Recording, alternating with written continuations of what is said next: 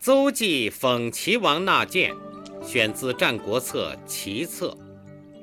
《战国策》是一部记录战国历史的史书，又是一部著名的文学著作，在史学史和文学史上都占有重要地位。它包括秦、齐、楚等十二册，共三十三篇。其作者已无法确考，辑录和编校者是西汉学者刘向。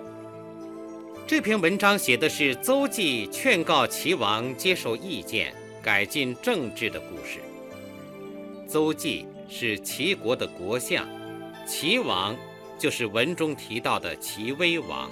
大臣劝国王纳谏，本是很平常的事，但邹忌仅仅给齐王讲了个小故事，就能把齐王深深打动，使他悬赏求谏，改进政治。齐国因此政治清明，甚至连诸侯对齐国都格外敬重。邹忌讲的那个故事一定有其不同寻常的地方。那么，邹忌讲的到底是个什么故事呢？让我们从头开始看看文章吧。邹忌修八尺有余，而形貌毅丽。邹忌身高八尺多，而且容貌漂亮。修修长的意思，毅丽，光艳的意思。战国时的八尺，大约相当于现在的一米八四。看来邹忌是个身体修长、容貌漂亮的美男子，对自己的美貌。邹忌很得意，他朝服衣冠，窥镜，早晨穿戴得整整齐齐的，面对镜子，十分得意地自我欣赏。但就在这时，他心里飘进了一片疑云。他想：我邹忌与徐公相比，谁更美？他徐公可是齐国有名的美男子啊！这时。邹忌心里很矛盾，理智告诉他自己不如徐公，但感情又要求满足自尊心。于是他问妻子：“我孰与城北徐公美？我与城北的徐公相比，哪个更美？”后面问妾和客的两句话也是这个意思，只是句法略有不同罢了。邹忌。是国相，当然住在京城里。城北的城也是京城，可见徐公也住在京城里。两家都住在京城里，两人又都是名人。从下文徐公拜访邹忌来看，两家还时常往来。按理说，邹家的妻妾和客。都应知道邹忌不如徐公美的真相，但常言道，情人眼里出西施，何况邹忌也长得很不错，因此在妻子看来，她的丈夫才是天下最美的男人。于是她说：“君美甚，徐公何能及君也？您美极了。”徐公怎能比得上您呢？听了妻子的热烈赞美，邹忌还不大相信，就又问小妾。小妾地位卑微，形同奴婢，因此他尽管不像邹忌妻子那样热爱邹忌，尽管不会情人眼里出西施，但也不敢说实话而得罪邹忌。他明白邹忌想得到一个什么答复。于是逢迎邹忌说：“徐公何能及君也？徐公怎能赶得上您呢？”听了小妾的话，邹忌心里很高兴，但仍将信将疑。旦日，客从外来，与坐谈，问之客。第二天，门客回来了，邹忌与他闲坐聊天。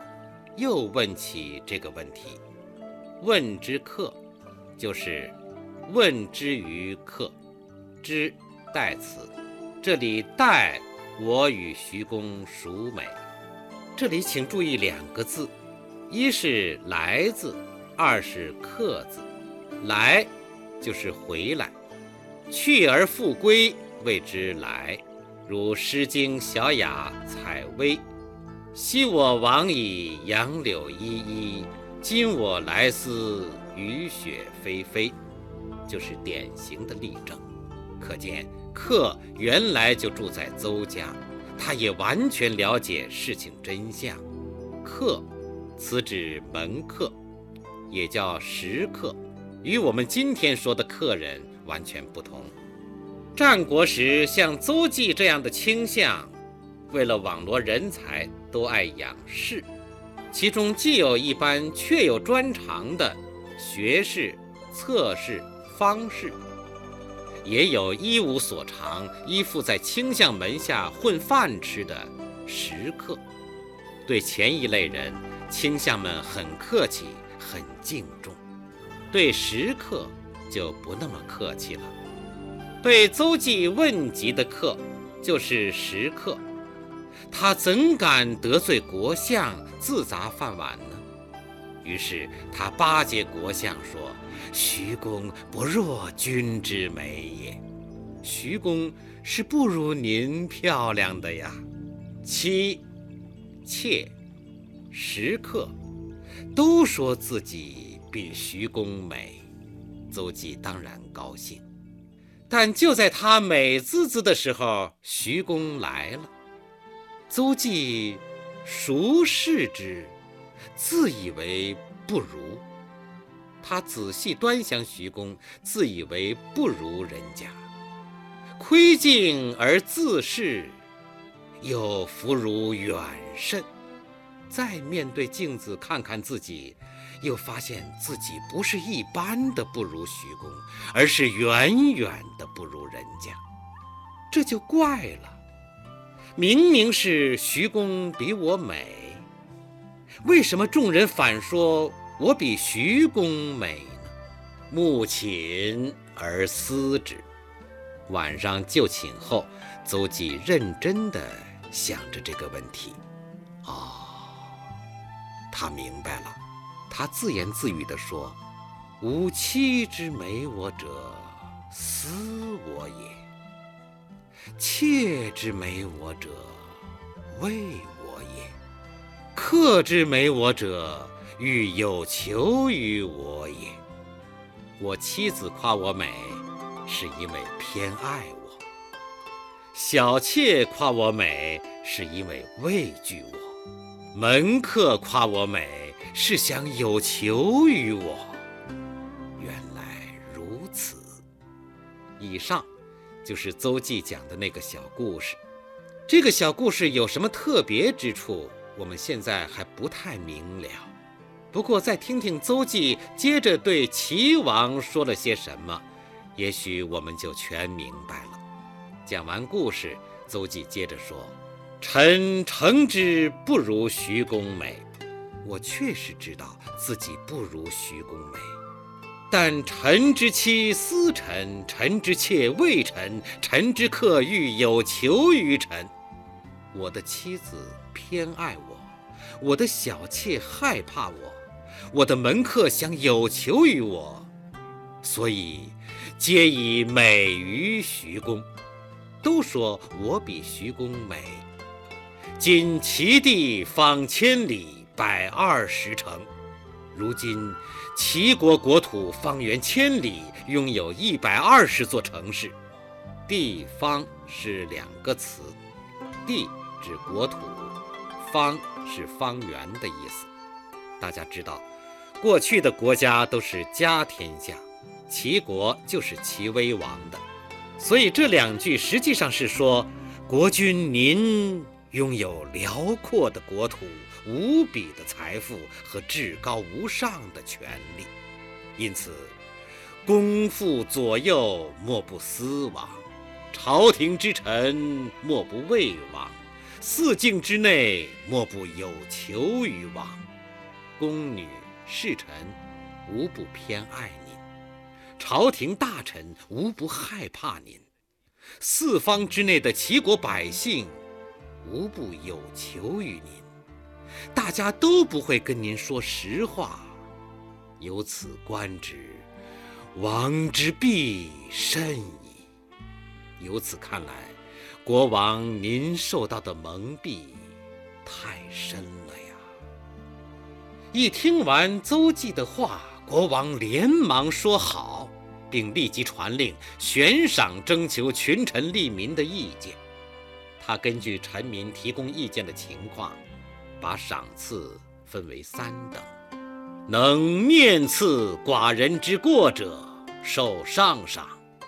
能当面指责我的过失的，受上等的奖赏；上书谏寡人者，受中赏；能上书劝告我的，受中等的奖赏；能谤讥于世朝，闻寡人之耳者，受下赏；能在公共场所批评并让我听到的，受下等的奖赏。谤讥，批评。讥讽的意思，在此不是贬词。世朝指公共场所，闻寡人之耳，就是闻于寡人之耳，被我听到的意思。齐王如此真心求见，齐国的臣民谁不想为国效力呢？令初夏，群臣进谏，门庭若市。命令刚下，大臣们都进朝廷来劝谏，那门前和庭院里人来人往，热热闹闹，好像集市一样。门庭若市这个成语就出自这里。进见的人多，说明齐国的问题多，齐王过去受蒙蔽深，当然也说明了邹忌的劝告是多么正确。数月之后，时时而渐进。几个月以后，还时常有人见或进谏。见，见或，偶然的意思。看来臣民的意见，齐王是认真接受并及时改正了的，不然臣民们的意见不会越来越少。积年之后，虽欲言。无可进者。一年以后，臣民们虽然仍想进谏，但已没有什么意见可提了。积年，满一年，从令初夏到无可进者这几句话，以臣民的意见越来越少，写齐王虚心纳谏的情况，说明齐国的政治越来越清明。这是从内政方面写纳谏的成果，下面一句则是从外交方面写纳谏的成果了。燕、赵、韩、魏闻之，皆朝于齐。燕、赵、韩、魏等国听到齐王从谏如流、改进政治的事，都来觐见齐王。战国时期，诸侯争霸、兼并十分激烈。齐国内政修明，国力就会强大起来。燕、赵等邻国就感到紧张，因而他们觐见齐王，表示尊敬齐国，要与齐国修好。所以文章最后说：“此所谓战胜于朝廷。”这就是所谓的在自己的朝廷上战胜别国。就是说，只要内政清明，国家自会强盛起来。即使不对别国用兵，也可以战胜他们。齐国从一个问题堆成山、臣民们都不敢吱声的国家，变成一个内政清明、外国尊重的国家，是因为齐王纳谏。齐王从一个孤家寡人变成一个从谏如流的开明君主，则是因为邹忌劝告有方，善讲故事，善用比喻。这样理解，大概是符合邹忌讽齐王纳谏这篇文章的实际情况的。但今天的读者也许觉得，文章这样写显得有些玄乎。朋友们也许会问：一个小小的故事，难道真有这么大的作用吗？朋友们要知道，战国时代有这样的社会风气，人们爱争辩，爱讲理。而在争辩讲理时，又特别喜欢讲故事、打比方。你越会讲故事，越会打比方，就越能打动对方，让人家接受你的意见。今天我们仍很熟悉的一些寓言故事，如画蛇添足、狐假虎威、鹬蚌相争、渔人得利等等，就都出自《战国策》这部书。都出自战国时代的人的口，讲这些故事的人，都曾因为故事讲得好、比喻用得好、道理讲得透，而受到对方的欣赏。邹忌所以能打动齐王，与故事的生动曲折、比喻的形象贴切有关，与战国时代的这种风尚也有关。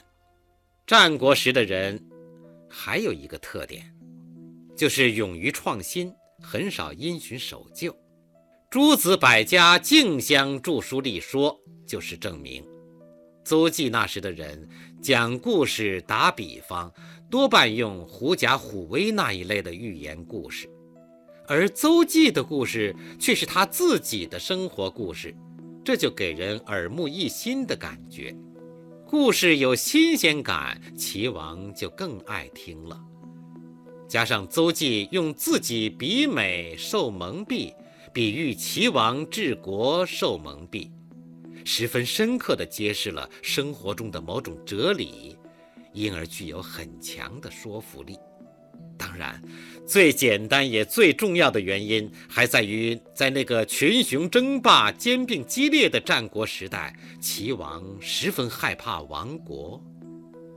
邹忌抓住齐王的这一心理特点，对症下药，加上前面介绍的故事内外的那些原因，自然就能药到病除了。看来邹忌的故事和比喻，在战国时代，在齐王眼里的确有他不同寻常的地方，即使在今天，对我们仍然很有启发。邹忌讽齐王纳谏具有很高的思想价值和艺术水平。宋代作家李格非在《书战国策后》一文里说：“《战国策》其事浅陋不足道，然而人读之，则必向其说之功而忘其事之陋者，文辞之盛，疑之而已。”尽管他站在正统的儒家立场，说此书记载的诸侯争霸这类事浅陋不足道，但仍然不得不承认这部书的奇说之功和文辞之盛，肯定他所表达的深刻道理和在艺术上所取得的卓越成就。邹忌讽齐王纳谏，是《战国策》里公认的名篇之一。李格非的话。也大体上概括了这篇文章的思想价值和艺术成就。所谓其说之功，是说他讲的道理深刻，有很强的说服力。邹忌明知自己不如徐公美，仍然受了蒙蔽。这个故事不仅能启发齐威王，而且能启发后人。他告诉我们一个十分深刻的道理。有权有势的人想听到一点批评意见，了解到一点真实情况，要保持清醒的头脑，是多么的不容易。邹忌如此，齐王也是如此，古人如此，今人又何尝不是如此呢？对文辞之盛的理解不能太狭隘，这个文辞。应包括言辞、故事情节、人物形象等内容。言辞与故事前面介绍的比较多，这里只说说人物形象的刻画问题。这篇散文是史传散文，刻画人物形象要受历史事实的限制，与小说这类虚构的文学作品不尽相同。作者在基本忠于历史的前提下，也运用了想象等手段，成功的刻画了邹忌的形象。文章不仅写出了邹忌对自己容貌的自我欣赏，他急需得到满足的虚荣心，和他受到夸奖恭维后既高兴又将信将疑的复杂心态，更写出了他了解到真实情况之后对生活经验的深刻分析和认真总结。成功的刻画了这位头脑比较清醒的政治家的形象，对人物的刻画如此细致又如此典型，除了在《左传》里能见到外，在战国以前的散文里还很难见到。其说也公，其辞也胜，这就是邹忌讽齐王纳谏的思想价值。和艺术价值。下面，把邹忌讽齐王纳谏这篇文章朗读一遍。邹忌修八尺有余，而形貌毅丽，招服衣冠，窥镜，谓其妻曰：“我孰与城北徐公美？”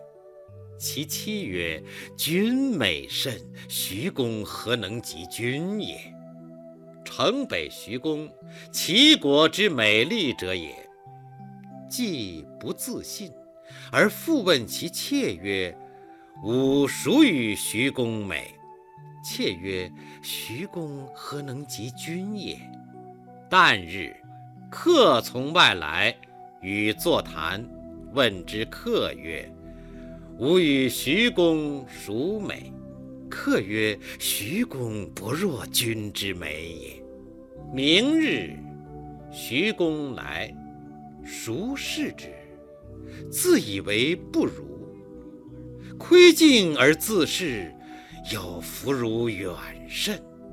目寝而思之，曰：“吾妻之美我者，思我也；妾之美我者，畏我也；客之美我者，欲有求于我也。”于是入朝见威王，曰：“臣诚之不如徐公美。臣之妻思臣，臣之妾畏臣，臣之客欲有求于臣，皆以美于徐公。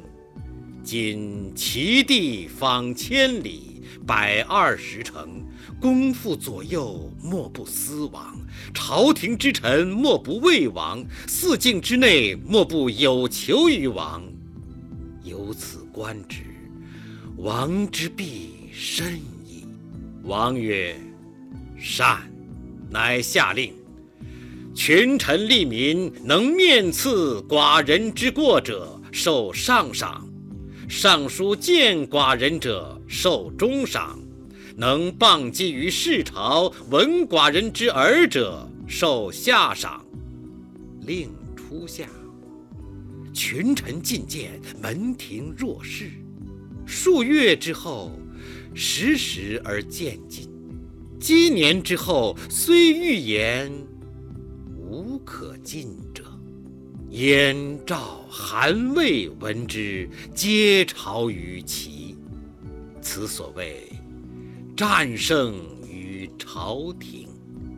刚才给大家介绍的是《战国策》里的一篇文章《邹忌讽齐王纳谏》，由吴天明写稿，刘毅编辑，方明播。